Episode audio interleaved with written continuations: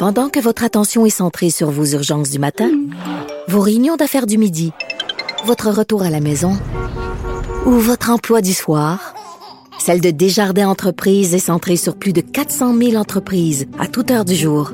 Grâce à notre connaissance des secteurs d'activité et à notre accompagnement spécialisé, nous aidons les entrepreneurs à relever chaque défi pour qu'ils puissent rester centrés sur ce qui compte, le développement de leur entreprise. En réaction aux propos de Denise Bompartier sur les Canadiens français hors Québec, hier à Tout le monde en parle, certains de ces Canadiens français déplorent qu'ils sont trop souvent absents des conversations sur leur réalité. Euh, et j'en parle avec Louis Roux, qui est trésorier de la Fédération de la jeunesse canadienne-française. Bonjour, Monsieur Roux. Bonjour. Tout d'abord, euh, j'ai envie de lire un tweet envoyé euh, par l'association hier en réaction à l'entrevue de Mme Bombardier. Tout le monde en parle. Ça va comme suit. Tellement dommage qu'on parle de nous sans nous. Ce n'est pas une visite de quelques heures dans nos communautés qui peut permettre de se former une opinion. Les chiffres, c'est une chose. Le dynamisme, la fierté, les convictions, c'est une autre. Est-ce que vous avez l'impression euh, que vous avez vraiment l'impression que vous êtes mis de côté dans les discussions sur les communautés francophones au Canada, M. Roux? Ben, c'est sûr que dans le contexte où il y a quelqu'un qui va faire une entrevue à une émission euh, qui est regardée par des millions de personnes et qu'il n'y a pas l'opportunité d'avoir un, contrepoint, c'est là qu'on peut se dire que peut-être que euh, c'est dur de, donner notre propre, de notre propre point de vue à ce moment-là. Je comprends. Euh, il y a un extrait qui a été passé hier du documentaire de Madame Bombardier, tout le monde en parle, où on peut la voir discuter avec une famille. Et là, évidemment, il est question de statistiques, il est question de chiffres. Et Madame Bombardier, en fait, réagissait et disait, écoutez, euh, moi, le chiffre que j'ai par rapport à Statistique Canada, par rapport au nombre de francophones au Manitoba, par exemple, c'est pas le même que ce que la dame me dit. Et là, dans votre tweet, vous dites, les chiffres, c'est une chose, le dynamisme, la fierté, les convictions, c'en est une autre. Euh, je comprends. Tu sais, à propos de la diminution justement des francophones hors Québec, on peut pas nier quand même, les chiffres mentent pas.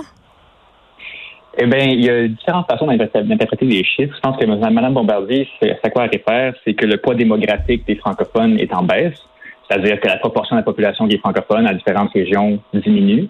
Cependant, en chiffre absolu, il y a de plus en plus de francophones. Au cours des dernières années, ça continue à augmenter. Euh, de nombreuses écoles francophones et même les écoles d'immersion euh, sont pleines. Il y a des listes d'attente. En Colombie-Britannique, notamment, il y a des centaines, des milliers de jeunes qui voudraient être dans des écoles d'immersion, mais qui sont pas capables parce qu'il n'y a pas assez de capacité.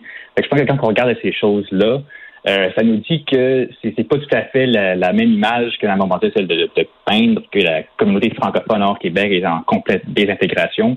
Euh, au contraire. C'est comme si euh, ce que vous me dites, en fait, si je comprends bien, puis corrigez-moi si je vous comprends pas bien, c'est qu'il y a une certaine réappropriation, si on veut, euh, de la culture francophone, de la langue française. Les jeunes veulent parler français, c'est à nouveau populaire, donc c'est pour ça que ça augmente? Ben, il y a certainement cette, cette partie-là. Je pense qu'il y a beaucoup de parents aussi qui, qui se disent, avec raison d'ailleurs, que euh, mm. le fait d'avoir parlé français aussi que l'anglais, c'est quelque chose de très positif dans la vie de n'importe qui. Fait que non seulement juste les jeunes qui veulent aller à l'école française, euh, mais aussi des parents qui veulent mettre leurs enfants dedans, puis des gens qui s'intéressent au fait français à travers le Canada. Je pense que c'est quelque chose qu'on ne peut pas ignorer. Denise Bombardier a parlé de la façon dont on comptabilise les communautés francophones. Évidemment, elle a fait allusion, entre autres, au fait que c'est pas parce qu'on parle une langue qu'on possède la culture de cette langue-là. Est-ce que ça vous a fait réagir, ça?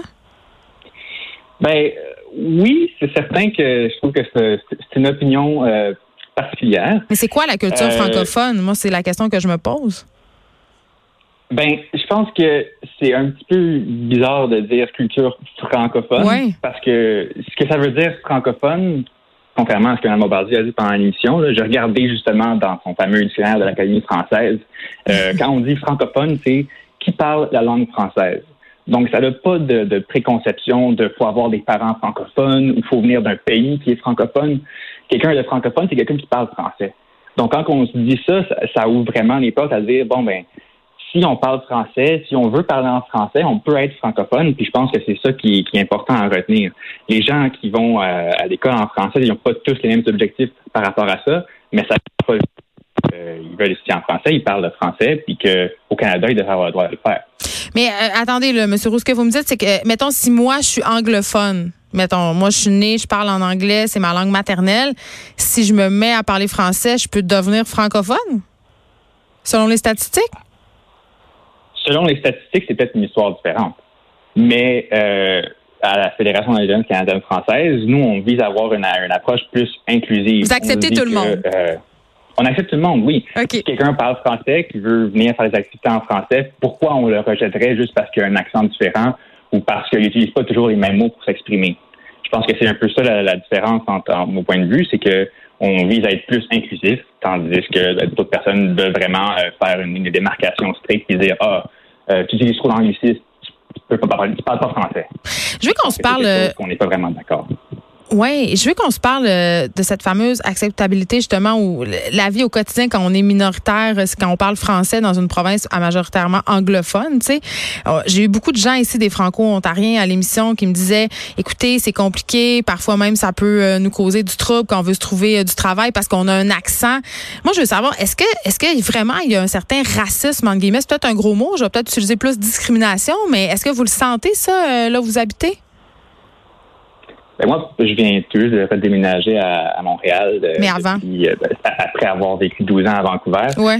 Euh, vous voulez dire euh, une discrimination par rapport aux Français qu'on parle quand on essaie de trouver des emplois en français? Ben, la discrimination par rapport au fait que vous êtes francophone dans un milieu majoritairement anglophone.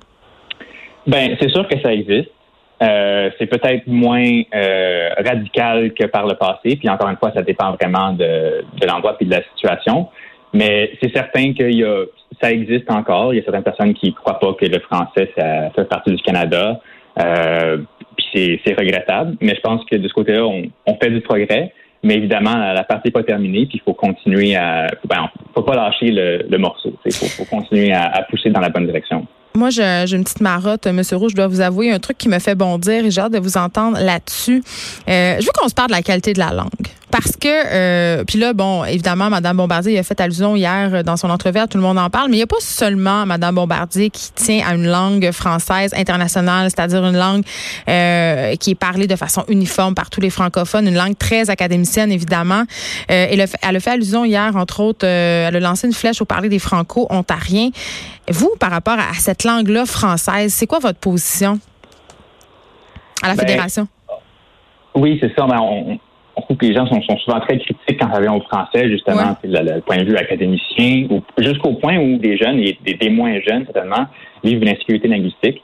C'est la peur de faire des erreurs, de se faire juger au niveau de leur accent, ou de mm. se faire reprocher leur qualité de français. Puis ça, ben même, on l'a vu dans certains extraits qui sont passés. C'est quand on est en train d'avoir une conversation sur un sujet qui est pertinent, mais euh, tout de suite, on interrompt la conversation pour dire Ah, euh, vous n'avez pas utilisé ce mot-là de la bonne façon. En quoi est-ce que c'est pertinent au débat? Je dirais que ce n'est pas nécessairement. Euh, puis c'est tellement un problème, cette, cette genre d'insécurité linguistique-là, parce que justement, si les gens ont peur de s'exprimer dans, dans, la langue de leur choix, euh, ben ils vont nécessairement moins, de moins en moins choisir de s'exprimer dans cette langue-là. Puis ça fait en, effectivement l'effet contraire de ce qui est voulu, c'est-à-dire que les gens qui pourraient parler français, qui pourraient euh, porter le flambeau, euh, sont moins portés à parler français. C'est pour ça que euh, la JCF, avec nos partenaires, on, travaille à créer la stratégie nationale de la sécurité linguistique qui publié à l'hiver 2020. Puis ça, ben, c'est un, document, une stratégie justement pour renforcer cette sécurité linguistique-là auprès de tout le monde au Canada. C'est pas seulement pour les jeunes, c'est pour tout le monde. N'importe qui devrait qui peut vouloir parler français devrait pouvoir le faire sans avoir peur, euh, justement. Merci beaucoup, Louis Roux. Vous êtes trésorier de la Fédération de la jeunesse canadienne française. Et euh, je trouve ça drôle quand même parce que la question du français, ça a même été au cœur euh, de la campagne électorale. Si on se rappelle le face-à-face qui a eu lieu la semaine passée, c'était sur toutes les lèvres. Est-ce que le français d'Elisabeth May va être meilleur? Euh, il y a même des gens qui disent ah, je trouve que Justin Trudeau est meilleur en français qu'avant au niveau de la syntaxe. On dirait qu'il pense plus en anglais. Donc vraiment, puis moi, c'est un côté qui vient me chercher ça. Souvent, sais, critiquer des gens qui sont en train d'apprendre une langue, les reprendre sans arrêt, même invalider euh, leurs pensées parce qu'ils n'ont pas une parfaite maîtrise de cette langue-là. Je trouve pas que c'est une façon, je trouve pas que c'est très fédérateur euh, comme attitude.